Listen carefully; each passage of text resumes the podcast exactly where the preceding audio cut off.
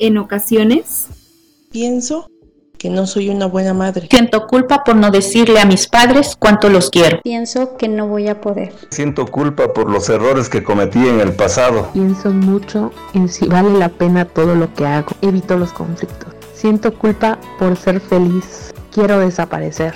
Evito molestarme. Siento culpa por estar contribuyendo a la destrucción de nuestro planeta. Pienso en todas las metas y objetivos que me puse y los que no he cumplido. Evito los problemas. Siento culpa por no cumplir las expectativas de los demás. Evito pedir ayuda. Pienso que podría hacer más de lo que hago. Siento culpa por no poder ayudar a todos como yo quisiera. Pienso que todo sería maravilloso si todas las personas entráramos en conciencia de nuestra vida. ¿Y qué hacemos con todo de lo que ya nos dimos cuenta? Juntas y juntos creemos un espacio seguro.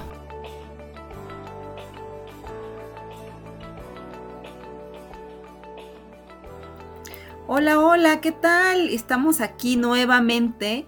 Nos volvemos a escuchar en este su podcast que es Entre Historias y Encuentros. ¿Cómo estás, Kenia? Hola Nati, estoy muy contenta porque hoy tenemos una invitada súper especial para este episodio que se llama ¿Para qué asistimos a psicoterapia? Así que cuéntanos, Nati, de quién se trata. Así es, también estoy muy entusiasmada de presentarles a una gran psicoterapeuta que nos compartirá desde su experiencia este emocionante tema. Y bueno, ella se llama Agnil Cruz Lara, ella es psicóloga clínica desde hace 24 años y psicoterapeuta con 20 años de experiencia. Tiene diversas formaciones en las que se apoya para acompañar a las personas en su proceso de sanación. Bienvenida, Agnil, un gusto escucharte hoy aquí. Ay, muchísimas gracias, chicas. La verdad que para mí es también un gusto y un honor ver este trabajo tan importante que están haciendo. Así que gracias por la invitación. Muy contenta de estar con ustedes. Sí, estamos muy contentas, Arnil. Bienvenida a este episodio y a este podcast. Y bueno, para ir comenzando, para el cuidado de nuestra salud mental, cuando por fin tomamos esa decisión que no siempre es sencilla, que es la de acudir a terapia, es necesario que hagamos una distinción sobre estos profesionales en, este ramo ¿no? de la salud mental. Por ello, Adnil, ¿podrías compartirnos cuáles serían las principales diferencias que encontramos entre un psicólogo y un psicoterapeuta para poder iniciar nuestro proceso? Sí, esto que dices, Kenia, es sumamente importante. Primero, diferenciar. Ah, es común que las personas confundan o tomen como sinónimo eh, la profesión de psicoterapeuta y psicólogo y no es así, porque un psicólogo o una psicóloga es aquella persona que estudió la licenciatura en psicología y que básicamente está eh, preparado, preparada para realizar evaluaciones psicológicas, eh, Normalmente las evaluaciones están enfocadas hacia el área cognitiva, afectiva o comportamental. También para esto cuenta con diferentes técnicas y herramientas, hace entrevistas, sabe manejar toda una batería de pruebas psicológicas y su objetivo principalmente es comprender el comportamiento humano, comprender los procesos mentales y también realizar un diagnóstico. Sin embargo, el psicólogo no está facultado para dar un tratamiento a lo que él detecte en estas diferentes situaciones que ya les había compartido. Así que un psicólogo, yo normalmente les explico a las personas que es como un médico general. Sí estudió, una licenciatura que es bastante importante, se aprenden muchísimas herramientas dentro de la licenciatura, sin embargo, no tiene la facultad para trabajar en el tratamiento eh, psicológico de lo que una persona esté necesitando, que ya sería el área de la psicoterapia, que utilizando nuevamente esta analogía de la medicina, sería ya un médico especialista. Aunque, bueno, aquí también es importante diferenciar que un psicoterapeuta no es lo mismo que un psiquiatra.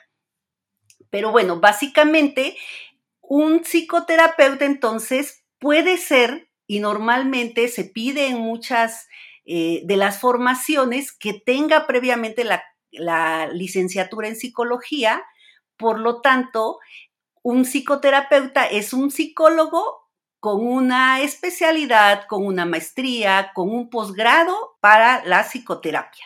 Y bueno, ¿qué es lo que va a hacer un psicoterapeuta? Básicamente un psicoterapeuta lo que hará es dar ese tratamiento para que la persona pueda resolver los problemas que está viviendo, ya sean a nivel intrapersonal o interpersonal.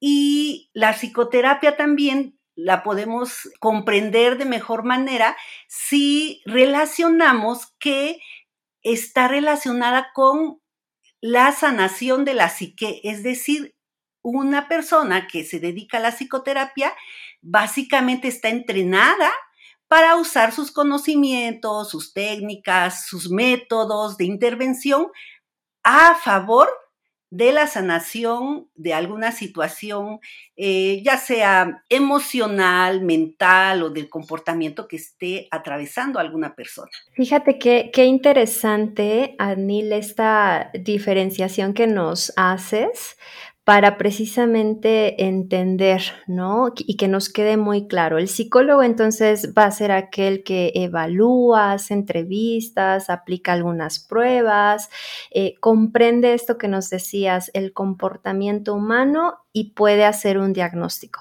Sin embargo, no va a ser el que tiene esa facultad para brindar el tratamiento terapéutico que se requiere en algunos casos, ¿no? Entonces, este psicoterapeuta puede ser, eh, ya nos decías también, qué mejor que sea un psicólogo que posteriormente se va a especializar para entonces poder ofrecer ese tratamiento, ¿no? Y poder, decías algo bien bonito, sanar la psique y entonces lo, lo hace en función a todas estas herramientas que ha aprendido con este estudio posterior para que pueda hacer un, mejor, una mejor intervención. Y justamente algo que, hablamos y que mencionaste es respecto de la psicoterapia. Y nos gustaría que, que abundaras un poquito más eh, sobre este tema de saber qué es la psicoterapia y también que nos platicaras un poquito de, de los mitos que has escuchado sobre ella o sobre, este, sobre los procesos terapéuticos. Sí, fíjate que, bueno, aquí es importante dentro de la psicoterapia considerar que existen diferentes eh, maneras de hacer psicoterapia. Muchas personas consideran que la psicoterapia tiene que ver con lo que normalmente vemos en las películas, ¿no? Que la persona llega, se acuesta en un, en un diván, en un sillón y se pone a hablar únicamente, hablar, hablar, hablar, y cuando termina su tiempo ya eh, suena una alarma y se va. Y lo cierto es que existen muchas formas de hacer psicoterapia. Dentro de la psicoterapia existen diferentes enfoques, diferentes modelos, y de ahí la importancia de que cada persona pueda elegir al psicoterapeuta o a la psicoterapeuta con la que se pueda sentir a gusto y tranquila.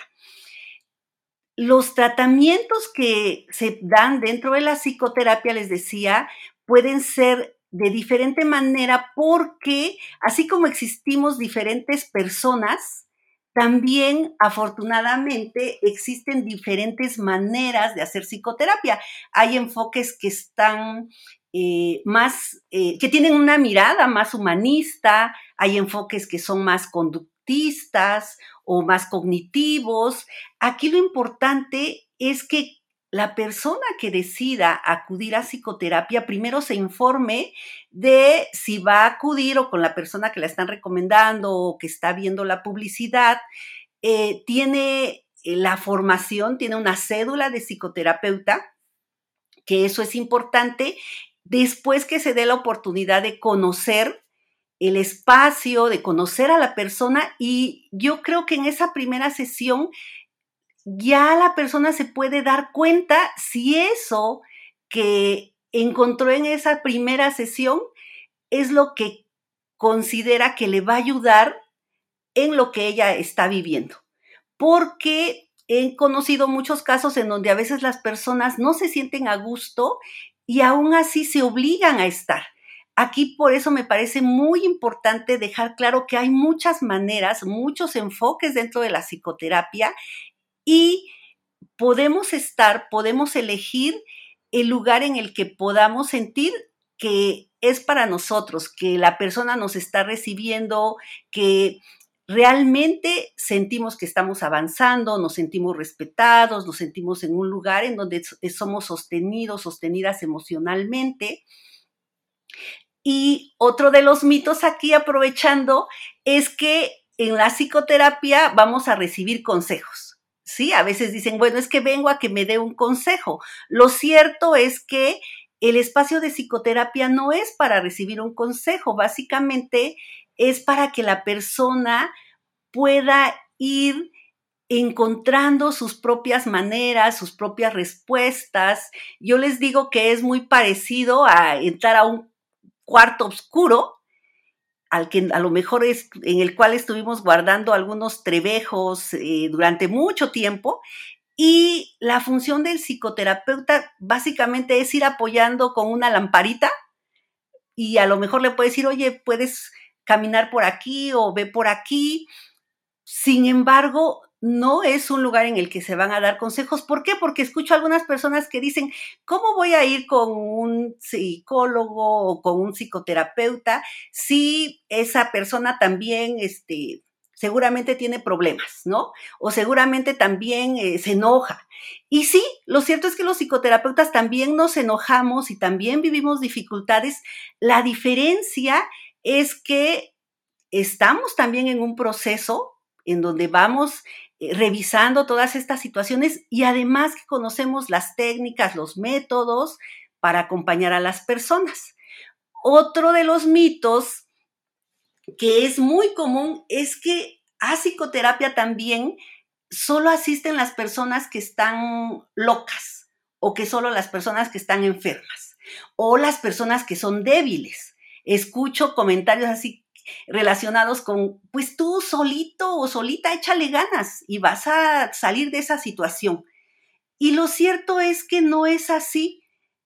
Podemos acudir a psicoterapia para revisar algunas situaciones que a lo mejor en nuestra vida ya no estén funcionando o a lo mejor porque nos estamos sintiendo abrumados por los problemas cotidianos o incluso porque las situaciones que estamos viviendo en este momento de nuestra vida nos están rebasando.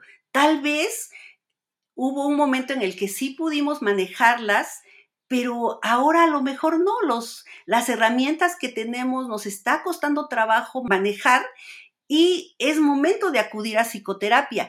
Así que si alguna persona tiene alguna dificultad en su matrimonio o en las relaciones con sus compañeros de trabajo, con sus amistades, si tuvieron alguna pérdida, ya sea por muerte o la pérdida de un empleo, si sienten que están a lo mejor viviendo ansiedad, eh, les está costando manejar el estrés o incluso si están teniendo alguna conducta de riesgo, algún abuso de sustancias, si reconocen que se están haciendo algún daño, que se están lastimando, como estas situaciones que ahorita estamos viviendo de forma común en la población adolescente, como el, el cutting, que es cuando se cortan o se lastiman a sí mismos, es importante buscar ayuda. Y les decía, no es necesariamente porque la persona esté loca o esté enferma, simplemente en estas situaciones cotidianas podemos buscar apoyo.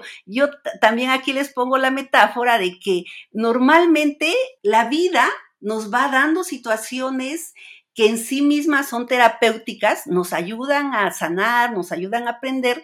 Sin embargo, a veces nos vamos por el camino más largo y lo que podemos lograr acudiendo a psicoterapia es que llegamos más pronto y nos evitamos a lo mejor eh, mucho desgaste emocional, mucho cansancio, a lo mejor pérdidas o algunas situaciones que ya pueden ser consecuencia de nuestro estado emocional.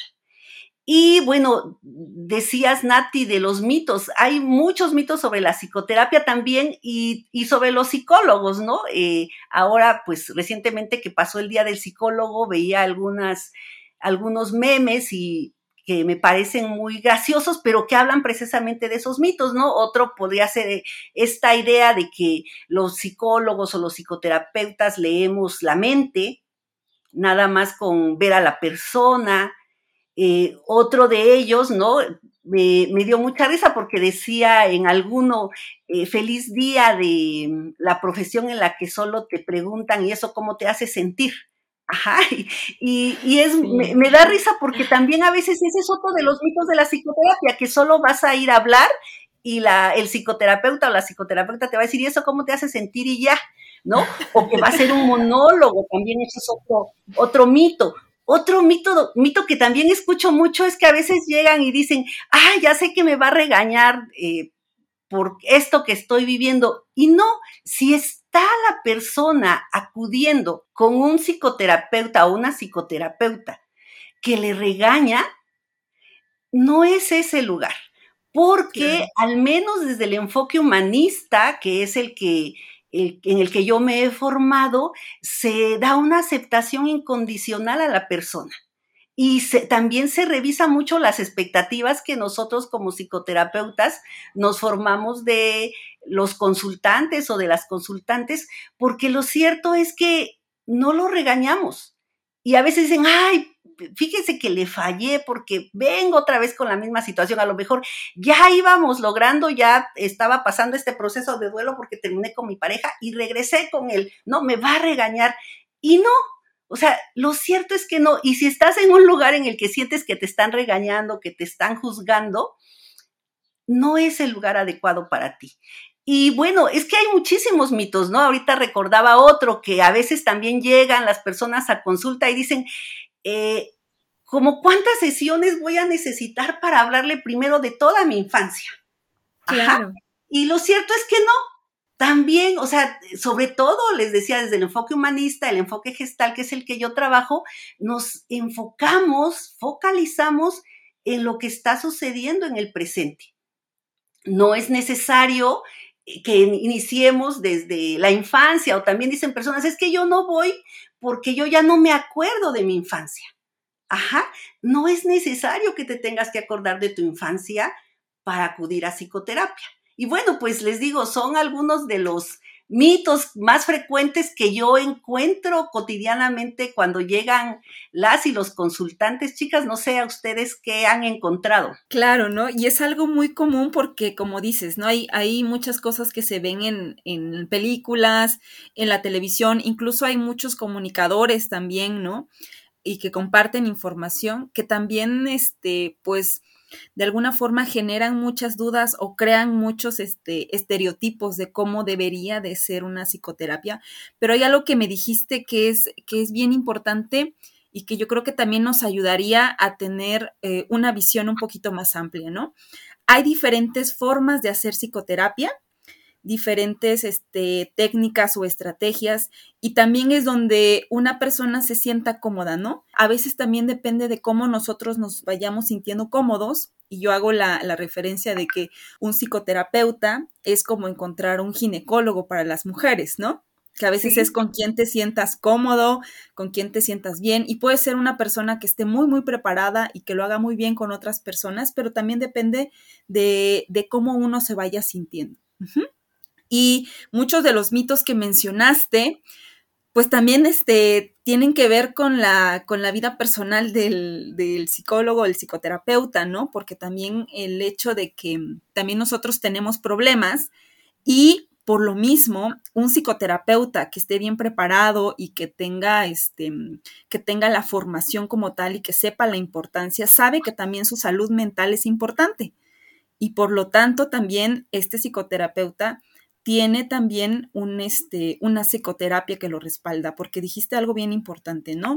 De repente creamos expectativas o creamos diferentes ideas de cómo, este, cómo queremos eh, estar con la persona o cómo queremos ayudarle a la persona, pero también de repente cuando no estás acudiendo a terapia, cuando no estás también este, valorándote a ti, hay ciertas cosas que pueden llegar a influenciar. Y sobre todo, el hecho de que todas las personas que se puedan acercar a un psicoterapeuta no es para dar consejos, no es este, no es una persona que te va a regañar, ¿no? Porque también tienen miedo de que cuando se muestren, porque son cosas de la intimidad, son cosas muy, este, muy profundas y que no a cualquier persona se las dicen, por eso es que buscan a un profesional y a veces también esto provoca miedo o provoca vergüenza y también que sepan que no vas a ser juzgado, ¿no? Sino de alguna forma eh, te van a ayudar desde, desde esta perspectiva, ¿no? Y son profesionales que saben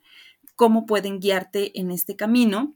Y pues tú sí, tú nos mencionaste algunos nada más de los mitos, pero creo que hay, hay un montón. Y ahorita con eso de los memes, este, pues hay muchos de los mitos que incluso ya tienen imágenes como tal, ¿no? Sí, así es. Adnil nos mencionó varios mitos que suelen ser los más comunes que, nos vamos eh, encontrando. Y algo que a mí me llama la atención que mencionaba Adnil era informarnos acerca de con quién acudimos cuando decidimos ir a psicoterapia, ¿no? Conocer a esa persona. Adnil decía que sea alguien que cuente con una cédula para poder ejercer esa profesión, que si cuenta con un espacio físico es válido conocer y visitar ese espacio y que la primer sesión nos va a dar también cuando somos pacientes muchas de las respuestas que vamos buscando y creo la principal y la más importante es si sentimos que estar con esta persona en esta intimidad que ahorita mencionabas, Nati, si la sentimos como un espacio seguro, ¿no? Escuchar esta analogía de la lamparita me hace precisamente recordar también que, que si el paciente llega buscando respuestas, sin embargo, algo que nosotros comentamos es esas respuestas tú mismo, tú misma las vas a ir generando en lo que vayamos creando en las diferentes sesiones. Me me gusta mucho, Adnil, cómo humanizas también la práctica del propio terapéutica cuando asiste también a, psicoterapia, cuando estamos en un proceso. Y es algo que, que, me agrada mucho de tu trabajo y lo transparente que eres también cuando realizas tu práctica.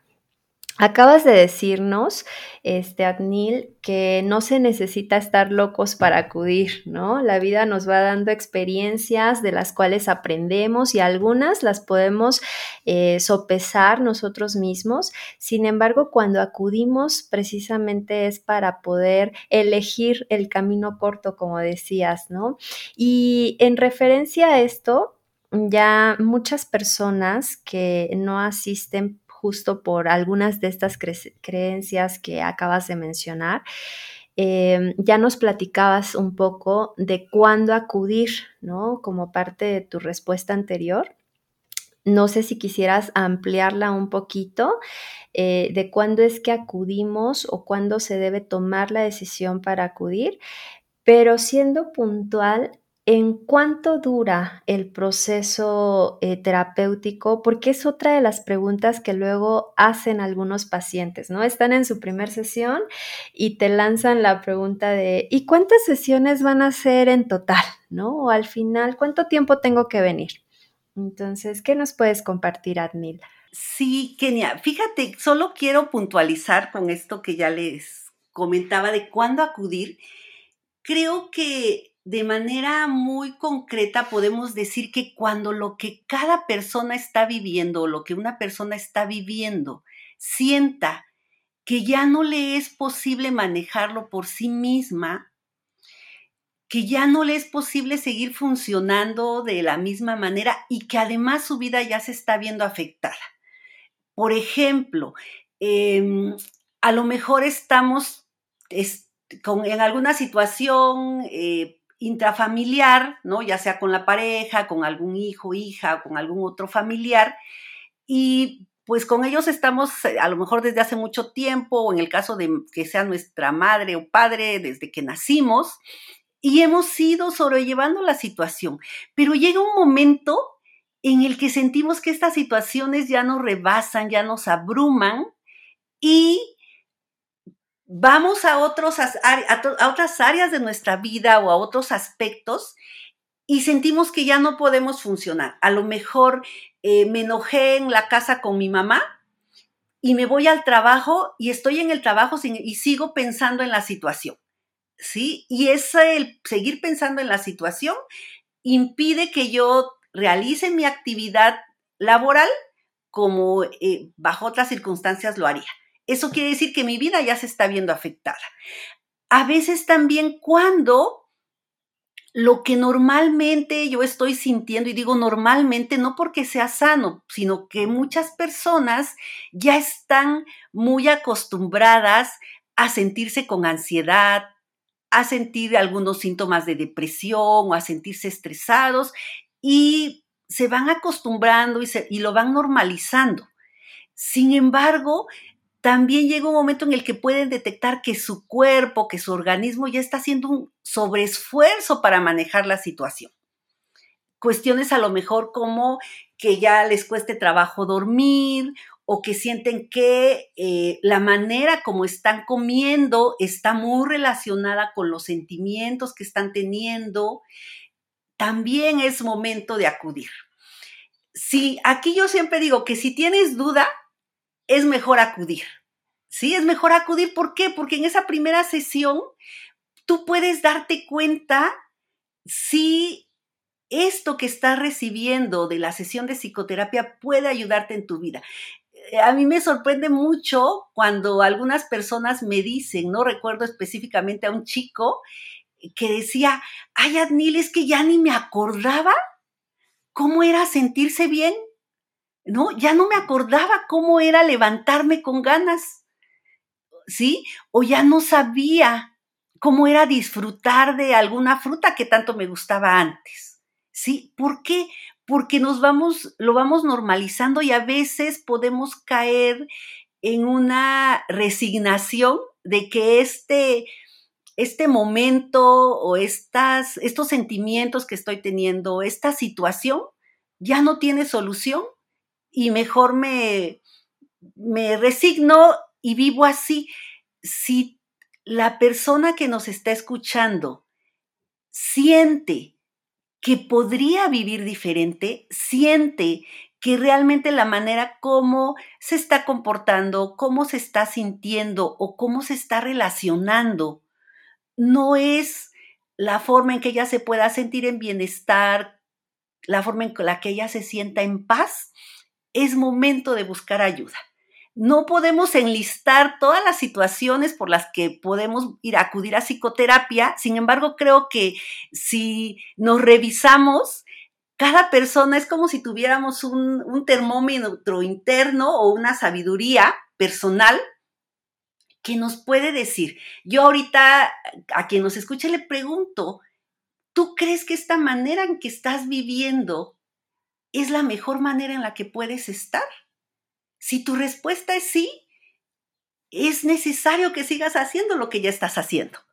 Pero si hay una parte tuya que dice, no, no me estoy sintiendo a gusto, no estoy disfrutando de la vida, a lo mejor me estoy haciendo daño o esto, esta conducta que estoy teniendo para dejar de sentir, porque a veces eso hacemos ante esta incomodidad emocional, lo que podemos hacer también es tratar de evadirnos o de distraernos, escuchando música, estando fuera de casa, eh, ingiriendo alguna sustancia para distraernos. Pero cuando el efecto acaba, cuando estás solo, sola en casa, cuando estás en silencio, ¿cómo te sientes? Y si tu respuesta es no, no me siento a gusto, sé que podría estar mejor o recuerdo en algún momento en donde sí me sentí diferente y me gustaba cómo me sentí, este es el momento de buscar ayuda. No, no sigas evadiendo, no sigas evadiendo porque yo te puedo decir que se necesita más energía para evadir o para guardar, para dejar de pensar eso que nos puede estar pasando que atrevernos a acudir y, nos damos cuenta que, que, a veces no es tan complicado. Sí, a veces solamente nos faltaba ver una partecita de la situación que no estábamos viendo, yo le llamo el ver completo, Y eso nos da una mirada diferente. Así que, ¿quién va a saber si tú necesitas acudir a psicoterapia? Solo tú. Porque también en muchas situaciones yo recibo algunas personas que son mandadas por el novio, por la mamá, por el esposo, sobre todo en personas adultas, ¿no? Porque en caso de niños, niñas y adolescentes es diferente, pero en personas adultas a veces me escriben, ay, puede tener una cita mi hermana, ¿no? Puede tener una cita mi esposo. Eh, incluso cuando llegan así, que son invitados o llevados por otra persona, yo a la persona siempre le pregunto, a ver, ¿tú crees que realmente esto puede ser útil para ti? ¿Qué te trae a ti? ¿No? A veces la respuesta es, ah, es que me dijo mi esposa B, ¿no?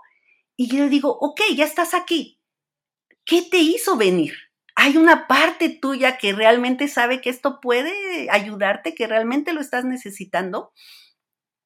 Y si la respuesta es que sí, pues adelante. Y a veces hay personas que dicen, no, ok, no, pero bueno, yo les puedo compartir que en los años que tengo de experiencia, en los casos que llegan así invitados por otra persona, yo les pregunto, ¿no? ¿A qué se debe que ese familiar tuyo, esa amistad, consideró que tú necesitabas venir? Y después que me comparten la situación, les digo, ¿y tú qué piensas? ¿Sí te puede ser útil? ¿No? Hay personas que cuando me dicen, no, ok, yo les digo, mira, ya estás aquí, la sesión de todos modos la van a pagar. ¿Qué te parece si, la, si aprovechamos este tiempo, si al final tú me dices, no quiero regresar a NIL o no eres tú la persona, vamos a buscar opciones. Y de verdad que no he encontrado una persona que después de esa primera sesión eh, digan, no necesito el proceso, ¿no? Porque normalmente una parte nuestra sí sabe que lo necesitamos, solo que a veces no nos hemos atrevido a dar ese paso. Así que hazte caso, pregúntate si esta manera como estás viviendo es la mejor manera que puedes estar y conéctate nuevamente con esa esperanza, porque también escucho casos en donde dicen es que ya realmente esto que vivo no tiene remedio. Y no es así. Siempre hay una posibilidad de cambio, y no te puedo decir que vaya a ser un cambio de los demás, porque quien acude a psicoterapia, pues es quien va a tener ese cambio. Lo que sí es cierto es que en la medida que tú vayas encontrando estas respuestas, vayas aprendiendo a mirarte de diferente manera, vayas reconociendo los recursos que tienes, porque todas las personas tenemos recursos. Yo les digo, si no estás en el hospital psiquiátrico, si no estás en tirado en la calle por algún tema de adicción, es porque tuviste recursos para sobrevivir esa situación, solo que a veces no los conoces.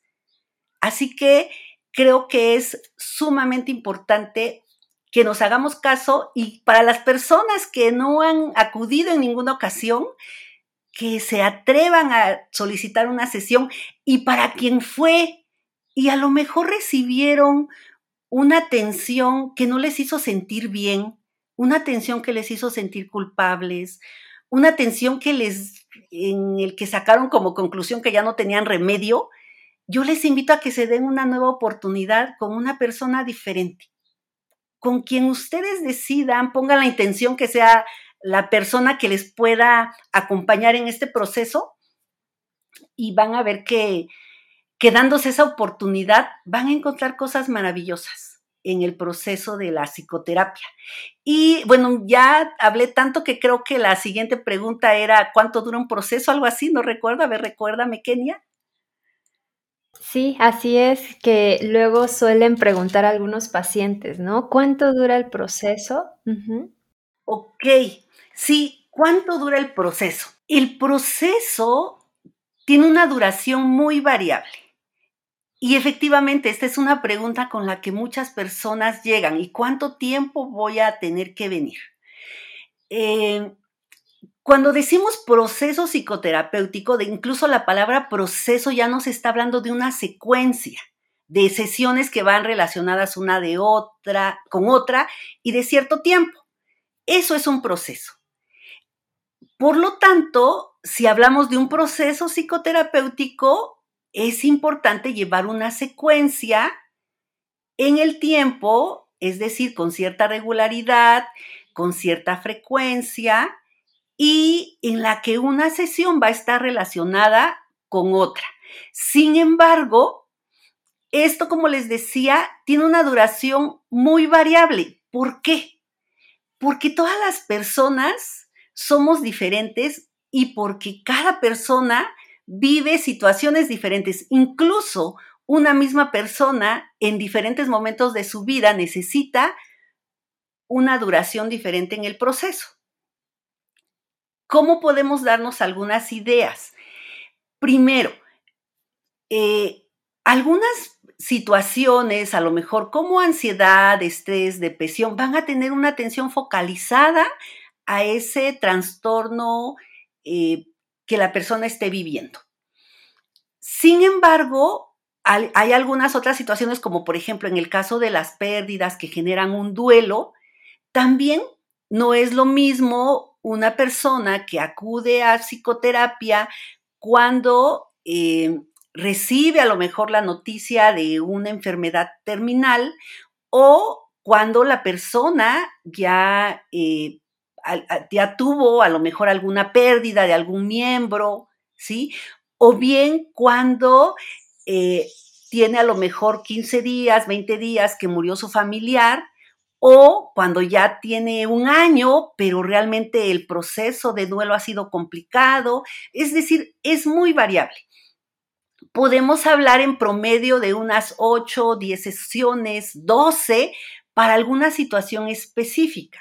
Sin embargo, yo creo que, así como comentaba hace un momento, con esta invitación de acudir y, de atreverse a preguntar, a revisar, en esa primera sesión pueden ir determinando más o menos cuál va a ser la duración y la frecuencia de las sesiones. Por ejemplo, hay quienes necesitamos estar en proceso psicoterapéutico de por vida, como las personas que nos dedicamos a la psicoterapia. ¿No? Yo empecé a acudir a psicoterapia desde que tenía 18 años y ahorita que tengo 47, sigo en proceso de psicoterapéutico. Ajá. ¿Cuándo se va a terminar? Pues yo creo que lo voy a terminar a lo mejor cuando ya no este, me dedica a la psicoterapia, pero seguramente después voy a tener temas y voy a seguir en eso, porque es parte de mi responsabilidad, de mi formación y de mi ética profesional estar en proceso porque estoy acompañando a otras personas. Quien estudia la carrera de psicología también es eh, necesario que esté en proceso y los, esos procesos duran muchos años y, les, y yo me atrevería a decir que son de por vida, siempre y cuando estemos ejerciendo. Éticamente eso es lo necesario. Hay algunas otras personas que acuden al proceso y tienen ocho sesiones a lo mejor y la situación que están viviendo eh, pueden ellos encontrar algunas estrategias para manejarla de diferente manera o bien eh, ya no están presentando algún síntoma relacionado con la depresión, la ansiedad, el estrés, etcétera. Y ya no es necesario. Yo en esos casos normalmente les digo que dejamos la cita abierta, porque si en algún momento de la vida vuelve a haber otra situación, pueden regresar. Y yo tengo algunos pacientes a lo mejor que los vi hace cinco años o hace diez años y me vuelven a buscar porque ahora están viviendo una situación diferente y nos vemos algunas sesiones y nuevamente el proceso se suspende. ¿Por qué?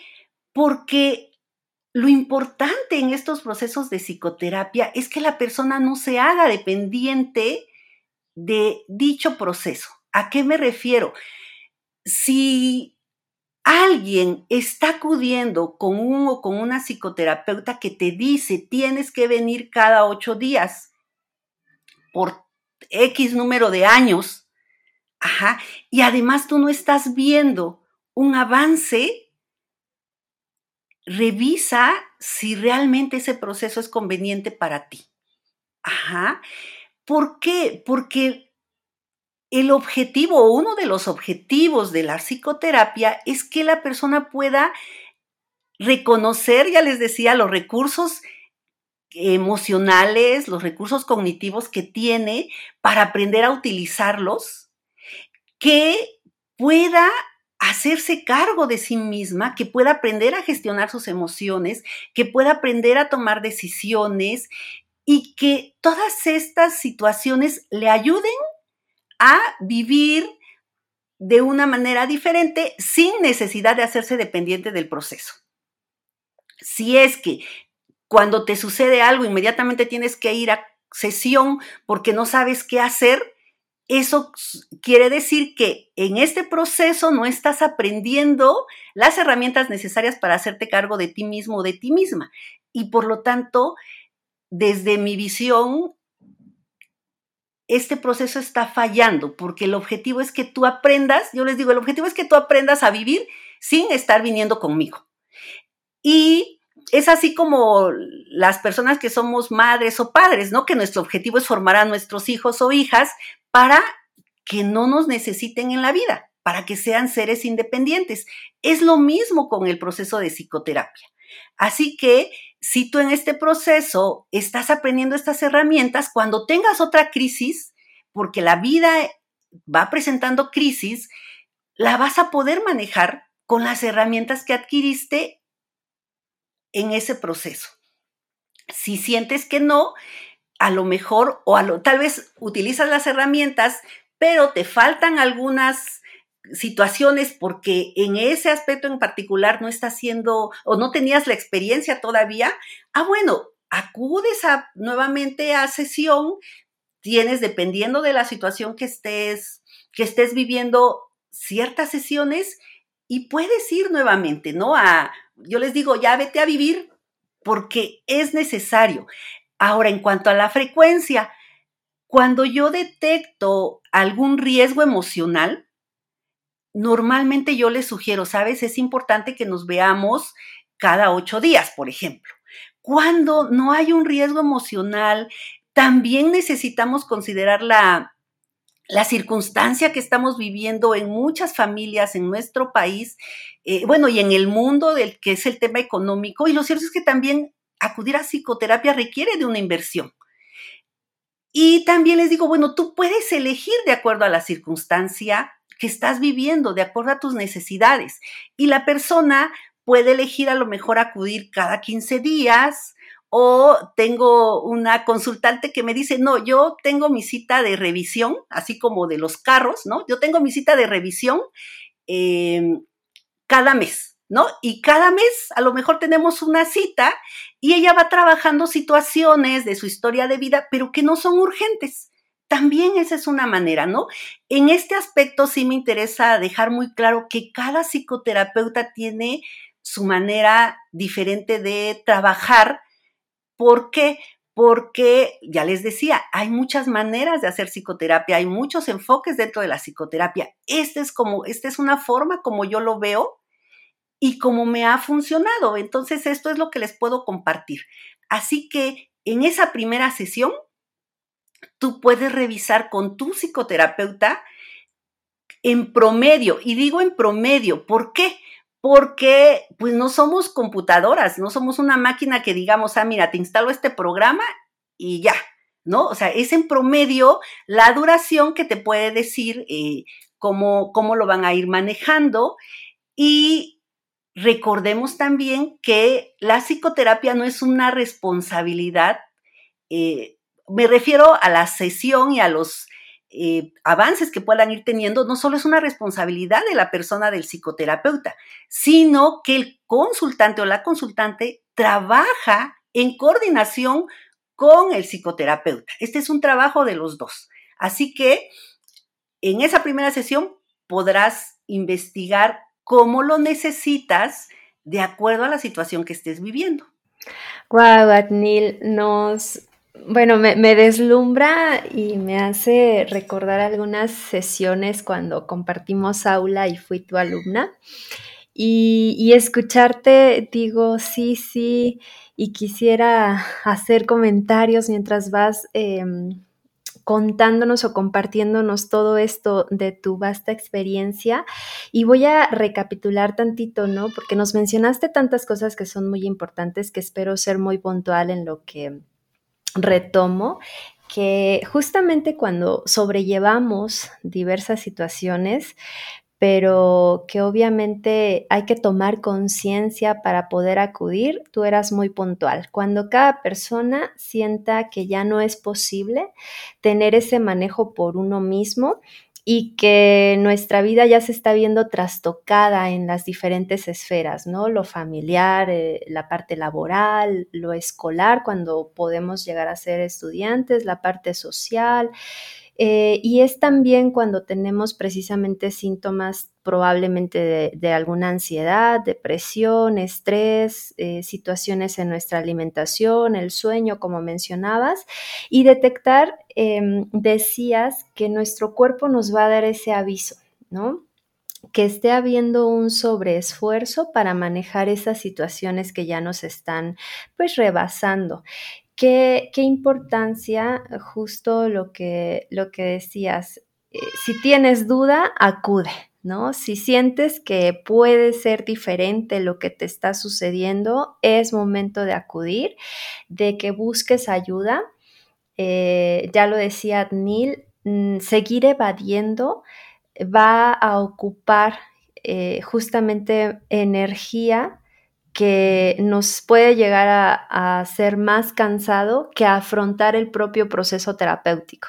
¿no? Entonces nos haces una invitación muy, muy bella y al compartirnos también la forma en la que tienes de ir encontrando junto con el consultante, con tus pacientes, este camino para ir determinando también el tiempo que va a llevar, porque ya decías, ¿no? Eh, esta duración va a ser variable y me llamó mucho la atención cuando nos compartías también, porque sí es cierto, muchos pacientes llegan a ti porque ya sea que los canalizaron, los obligaron a ir, los trajeron de la manita y llegaron eh, a ti. Y entonces, eh, qué, qué bonito Mm, encuentro, porque esto también nuestros pacientes merecen muchísimo respeto, ¿sí? Y el preguntarles justamente, bueno, ya estás aquí, ¿crees que esto sea útil para ti? Em, sí, te obligaron tal vez a venir, pero al final de cuentas estás aquí y rescatemos, ¿no? Es, es muy puntual porque esto también habla de la ética del, del psicoterapeuta, en este caso de ti, Adnil, sobre clarificarles, ¿no? Veamos qué sucede en esta sesión, descubramos y si al final me dices, sabes que Adnil no es contigo, no es con este tipo de terapia, no es en este espacio, es muy importante que validemos también ese sentir y, esa decisión de nuestros pacientes, ¿no? Eh, entonces, algo que me, gustó también escuchar es cómo los haces conectar con esta cuestión de la esperanza, de hacerles saber que siempre hay posibilidades y que tenemos también esos recursos para afrontar estas diferentes experiencias que vamos teniendo, ¿no? Porque decías, la vida está llena de crisis y sí, que levante la mano de todos los que nos están escuchando que no hayan tenido, ¿no? Alguna, alguna crisis en, en toda su existencia. Entonces, en relación a este tiempo, eh, ya clarificabas también que al mencionar que se llama proceso, pues va a hablar de una secuencia, de una cierta regularidad para tener nuestras sesiones, ya hablabas del tiempo. Y entonces em, que algo que también me, gustó es saber que desde la primera sesión ya podemos también ir haciendo un cálculo, un aproximado del tiempo más o menos que nos tomará este proceso, porque también puntualizabas que va a depender obviamente del tema por el cual estamos acudiendo, ¿no? Y los diferentes tipos de, de procesos. Y eh, algo que funciona precisamente como un recordatorio para tanto psicólogos y psicoterapeutas que nos estén escuchando, que necesitamos también estar en este proceso todo el tiempo mientras estemos acompañando a otras personas. Eso creo que es un compromiso desde nuestra propia praxis y la ética con la que podamos conducirnos para ejercer también nuestra profesión. Entonces, em, es importante, también mencionabas, no hacernos cuando somos pacientes dependientes al proceso y mucho ojo también, ¿no? Cuando eh, en su praxis el psicoterapeuta promueve esta dependencia, mucho ojo con eso porque justo Adnil decía muy puntual una de las preguntas, si ya llevas cierto tiempo, si todo parece que sigue muy igual y no estás encontrando tus propios recursos para poder dar solución a esto que te está llevando eh, acudir a terapia, entonces no es ahí, ¿sí? Recordar, como nos mencionaba Adnil, que eh, todos tenemos recursos de los cuales eh, el psicoterapeuta que nos está, nos está acompañando hace precisamente que nosotros podamos verlos y confiar cuando, cuando los tenemos, ¿no? Entonces, em, precisamente, ¿no? Si detectas que no es el avance, Adnil decía, no es ahí y en efecto. Eh, lo que se va a promover principalmente es eso, ¿no? Que podamos hacernos cargo de nosotros mismos cuando somos eh, pacientes. Entonces, em, eso creo es lo que puedo rescatar de esta, de esta pregunta en cuanto al tiempo, en cuanto a la duración y sobre todo lo que ya nos compartías, ¿no? De cuándo estar acudiendo al proceso. Así es, Kenia. Y creo que también estos medios podemos obtener información, podcast, algunas otras redes sociales en las que también podemos estar en contacto los profesionales de la salud mental con las otras personas y en los que también se pueden, pueden obtener información bien importante por medio de estos, de estos canales de comunicación. Yo he escuchado que en el vocabulario ya en general hay muchas las palabras, términos que nosotros utilizamos frecuentemente en la psicoterapia o eh, como parte de la psicología y que ya incluso ya son parte también de nuestro vocabulario general. Y este término del que, del que les quiero platicar también es la conciencia. Es un término que nosotros utilizamos en algunas frases que también yo he escuchado como en el darse cuenta, hay que tener conciencia o hay que tomar conciencia de las cosas. Y, y, este término lo utilizamos en el proceso terapéutico o también puede ser un objetivo principal en un proceso terapéutico. Y entonces nos gustaría, Adnil, que nos platicaras respecto de qué es la ampliación de la conciencia, qué se refiere en un proceso terapéutico. Sí, este término de ampliar la conciencia o el darse cuenta, efectivamente ya es muy común escucharlo. ¿Y a qué se refiere? Lo cierto es que sí es un, es un término técnico que es complejo a veces de, de comprender, incluso como, como estudiante eh, de psicoterapia o a veces explicar como docente. Sin embargo, creo que algo que nos puede ayudar eh, a entenderlo en, en términos más, más, cotidianos es poder eh, reconocer, recordar que todas las personas percibimos la realidad, percibimos el mundo a través de nuestros sentidos. Sin embargo, eh, imaginémonos que para ver estamos ocupando algunos lentes, pero esos lentes están un poco sucios o muy sucios. Y lo que podemos ver es solo un poco de lo que sucede a nuestro alrededor. Este ejemplo nos puede ayudar a comprender qué es ampliar esta conciencia. Bueno, ampliar la conciencia sería ir limpiando estos lentes para poder ver con mayor claridad lo que sucede a nuestro alrededor. Sin embargo, cuando hablamos de ampliar la conciencia, no solo nos referimos a darnos cuenta de lo que sucede en nuestro alrededor, sino que también es importante darnos cuenta de qué está sucediendo dentro de nosotros a nivel de pensamientos y a nivel de sentimientos, de sensaciones. Así que el darse cuenta, podríamos decir, es una manera de ampliar la conciencia, aunque no son lo mismo, pero bueno, vamos a dejarlo así ahorita como un sinónimo. También escucho que a veces las personas dicen, ah, ya me cayó el 20.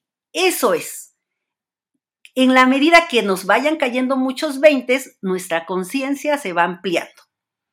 Ajá. De repente también podemos pensarlo con esta analogía que les decía de la lamparita. Eh, podemos tener a lo largo de nuestra vida una parte interna en la que fuimos guardando mucha información. Ya sea porque a lo mejor fue una situación que eh, nos lastimó y que la sabiduría de nuestro organismo, nuestro inconsciente consideró que era mejor guardarla. ¿Por qué? Por, para poder eh, emocionalmente seguir funcionando y la fue guardando. Y así se fueron guardando muchas situaciones. Cuando nosotros iniciamos este proceso de psicoterapia, les digo, es ir a hacer limpieza al cuarto de Trevejos. Y de repente en ese cuarto encontramos cosas que estamos necesitando y decimos, ay, esta silla, eh, la tenía yo acá abandonada y justo me hace falta esta silla. Y entonces la podemos ahí limpiar, si es necesario a lo mejor reparar y la ocupamos. No, o a lo mejor decimos, no sabes qué, este vestido que guardé de mi bautizo ya ni lo ocupo, ni lo voy a ocupar nunca. Ah, bueno, también lo desecho. Eso es ir haciendo toda esta revisión con luz, poniendo luz dentro de este cuarto, y eso podría ser en términos muy generales ampliar la conciencia. Por lo tanto, ampliar la conciencia sería ver más allá. Les decía, ver completo ¿Por qué? Porque de repente, eh, por ejemplo, en el tema de pareja, ¿no? Llega alguna persona y dice, es que eh, esta pareja que tengo no hace esto, no hace el otro, no hace el otro, no hace aquello, y ya no estoy a gusto aquí, ¿no? Yo inmediatamente pues me pregunto, entonces, ¿qué haces que a esta persona que esté en esa relación si ya no está a gusto? Ahí le pregunto, ¿no? ¿Y qué cosa es lo que sí te da esta relación? Y ahí estamos completando la visión y la persona puede decir, ah, bueno, no, lo cierto es que sí, también esto eh, sí hace, esta parte sí es importante y viendo lo que sí le da la relación y lo que no, ya puede tomar una decisión más completa. A ver, eh, ir sopesando y digo, ah, esto que me da, sí me gusta demasiado, así que esto que, me, que no me da es menos importante. O tal vez diga, no, sí me está dando esto, pero lo cierto es que no es suficiente, y decido irme de la relación. Esto lo vamos a lograr cuando vamos ampliando esa conciencia. Les decía, vemos más allá cuando ponemos esa luz ahí. Y aquí lo importante entonces es reconocer que ir ampliando la conciencia, que es uno de los objetivos dentro de la psicoterapia gestal, que es una psicoterapia humanista, es que la persona se vaya dando cuenta, le vayan cayendo los 20. ¿De qué? Pues acerca de cómo se está comunicando tanto a nivel interior como con otras personas, cómo se está sintiendo, qué cosas o qué situaciones están siendo agradables o desagradables en su vida, cuál es su responsabilidad y qué tanto la está asumiendo. Ajá, porque en algunas ocasiones podemos estar viviendo desde este rol de víctimas, ¿no? Y entonces, pues todo me pasa a mí, todo lo malo es para mí, eh, nadie me ayuda, sí, yo soy la víctima de la situación y entonces es poder ver dentro de todo esto cuál es mi responsabilidad, qué estoy sintiendo y qué estoy viviendo. Esto es sumamente importante porque cuando nosotros nacemos, somos personas muy sanas y muy sabias. Nuestro organismo funciona maravillosamente a favor de nuestra salud. ¿Qué hacemos cuando somos bebés? Pues cuando tenemos hambre, queremos comer, ¿sí? Y cuando tenemos ganas de hacer el baño, pues hacemos del baño aunque estemos en misa o aunque estemos en una fiesta, ¿sí? ¿Por qué? Porque hacemos lo que nuestro organismo nos va pidiendo. Pero a lo largo de la vida, porque es necesario este proceso de socialización, podemos ir no solo posponiendo, porque es necesario, digo, como adultos, claro que si estamos en un lugar donde no sea adecuado, hay ciertas normas sociales que son importantes para funcionar y que necesitamos cumplir, podemos posponer ciertas necesidades. Solo que llega un momento en el que puedo satisfacerla. A veces lo que sucede es que nos vamos desconectando de la sabiduría de nuestro organismo, nos vamos desconectando de nuestras sensaciones y hay personas que de repente ya no saben si comen porque tienen miedo o porque realmente tienen hambre o porque tienen ansiedad, ¿sí?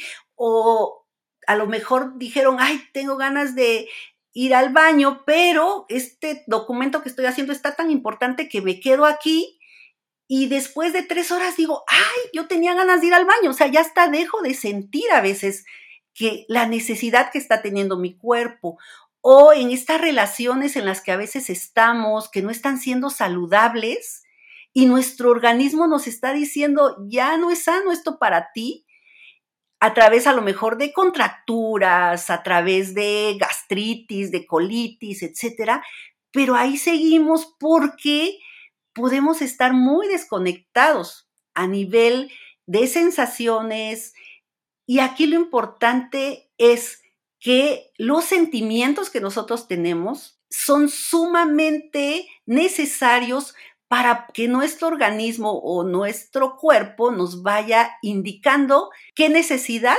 es necesario que podamos satisfacer. Es decir, a medida que nosotros vamos estando en contacto con nuestro cuerpo, podemos vivir de una manera más sana, porque ahí tenemos ese termómetro, nuevamente vuelvo a decir. Ahora, ¿por qué explico todo esto? Porque justamente este ampliar la conciencia es reconocer ¿Qué está pasando en mi cuerpo? Es reconocer cómo estoy respirando. Es reconocer qué estoy necesitando. Es reconocer cuando mi organismo me está diciendo que ese lugar, que esa relación, hasta eso que estoy haciendo ya no es sano para mí, ¿no? Y pensaba ahorita a lo mejor son las 10 de la noche y ya tengo mucho cansancio, pero todavía me estoy obligando a ver televisión, a trabajar. ¿Por qué? Porque estoy desconectada de estas sensaciones. Visto de una manera inmediata, decimos, bueno, pues te desvelaste un momento y ya no pasa nada. Pero realmente muchas de las situaciones que estamos viviendo como sociedad o a nivel de salud pública, como hipertensión, diabetes, etcétera, tienen mucha relación con esta desconexión que hemos ido haciendo de nuestro cuerpo y por lo tanto de estos ritmos naturales que ya tenemos.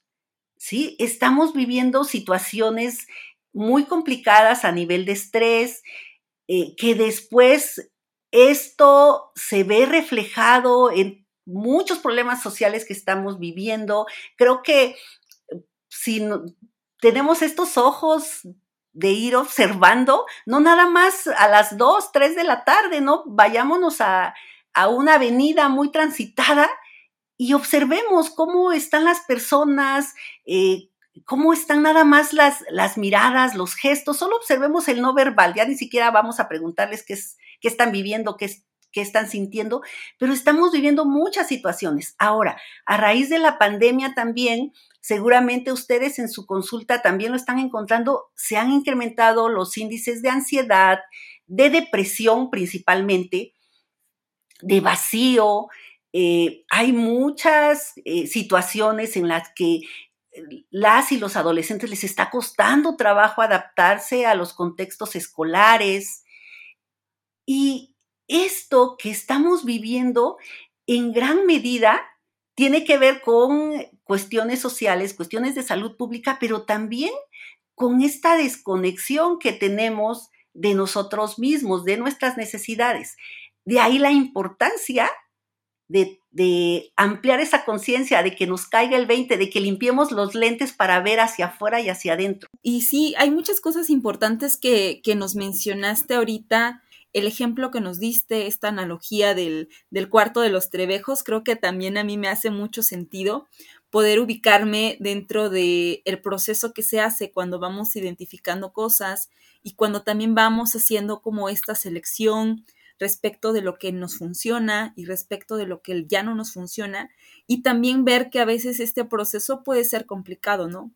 A veces el hecho eh, de hacer este proceso de, darse cuenta o de tomar conciencia no lo podemos hacer solos porque simplemente el hecho de abrir este cuarto también acarrea eh, mucha probablemente vergüenza, miedo y todas estas emociones desagradables que en algún momento pues hemos metido en este cuarto también, ¿no? Entonces también el hecho de sentirnos acompañados también eh, como parte del proceso con una persona que nos acepte de forma incondicional, con una persona que de alguna forma está ahí este, ayudándonos a aprender esta lamparita y que nos ayuda también a ver, ¿no? ¿Qué es lo que tenemos ahí?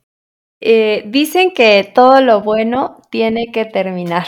Y la siguiente es la última pregunta de este episodio que tenemos para ti, Adnil. Sin embargo, creo que con todo lo que nos has ido compartiendo, ha ido quedando claro del por qué y sobre todo el para qué debemos de asistir a, a psicoterapia. Sin embargo, de una manera puntual y quizá como resumen, Adnil, el mensaje que le quisieras enviar a las personas que nos están escuchando del por qué es importante que acudamos a psicoterapia. Sí, de hecho, a lo largo de, de, todo esto que hemos estado compartiendo, he hablado acerca de por qué es tan importante acudir a psicoterapia. Sin embargo, quisiera finalizar diciendo que si acudimos a psicoterapia podemos descubrir nuevas formas para actuar y nuevas formas de ser, básicamente.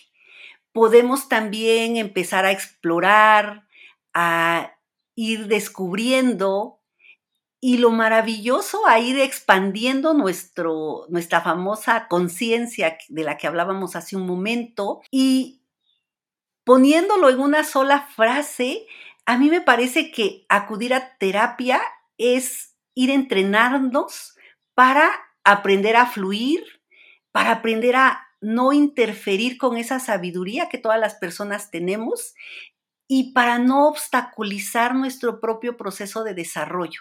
Este proceso que nos puede llevar a aceptarnos tal como somos. Y, que de hecho es lo más importante, ¿no? Aceptarnos tal como somos.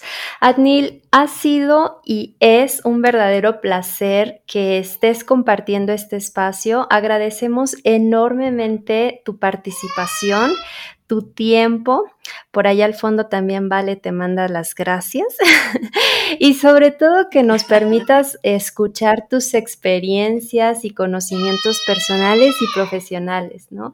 De verdad deseamos que hayas disfrutado tanto este espacio con nosotras y que deseamos que no sea la única vez Creo que oficialmente te vamos a nombrar como la madrina por haber abierto el espacio con invitados especiales para después tener también a otros expertos y profesionales en el área de la salud. Ay, muchas gracias, Kenia. Muchas gracias, Nati. Lo cierto es que para mí es un gusto poder compartir con ustedes. Son chicas que admiro mucho por todo este trabajo que están haciendo. Creo que es bastante necesario. Y bueno, en mi caso, como siempre lo he compartido, normalmente no, no destino tiempo a estar mucho en estas redes sociales, pero me parece maravilloso cuando me invitan porque creo que es sumarme a este camino que ustedes han abierto. Así que muchísimas gracias, yo me quedo muy contenta. Y ya para, para cerrar, Adnil, por favor, para las personas que nos están escuchando, ¿nos puedes compartir tus datos de contacto? Ya sabes, teléfono, las redes sociales, la dirección. Eh, sabemos que tus servicios los brindas tanto de forma presencial como en línea, entonces, por favor, regálanos tus datos. Sí, muchas gracias, Kenia. Bueno, pues yo eh, les doy mi número de teléfono. Yo estoy en la ciudad de Oaxaca eh, y es 951-210-2770 y efectivamente atiendo de forma presencial en la colonia Reforma de aquí de la ciudad de Oaxaca o, eh, o en línea. Pueden también enviarme algún mensaje o algún comentario a adnil.lara.gmail.com o en las redes sociales estoy como Contacto Humanista, que realmente es un proyecto que tengo con, con Yolanda Pérez de Gante, que es una colega y una gran amiga. Así que en el Facebook ahí estoy como Contacto Humanista. Eh, o con un mensajito en el número que ya les comenté. Sí, muchísimas gracias entonces, Adnil. Y ahora que justo mencionas a, Yolanda, que también es una maestra muy querida para, para mí, yo creo que para Nati también, que igual y próximamente la, la estemos invitando a este espacio y que nos hablen también, ¿no? Más de este de esta página que tienen en Facebook de Contacto Humanista. Pues muchas gracias, Nati. Te mando un abrazote, Adnil, por supuesto, también para ti. Y seguimos en contacto. Muchas gracias. Cuídense. Bonito día. Igual, bye. Recuerda escucharnos entre historias y encuentros en diferentes plataformas. Y síguenos en nuestras redes sociales. Nos encuentras como arroba Barrita y arroba Kenia Montero. Compártenos, recomiéndanos y nos escuchamos en el próximo episodio.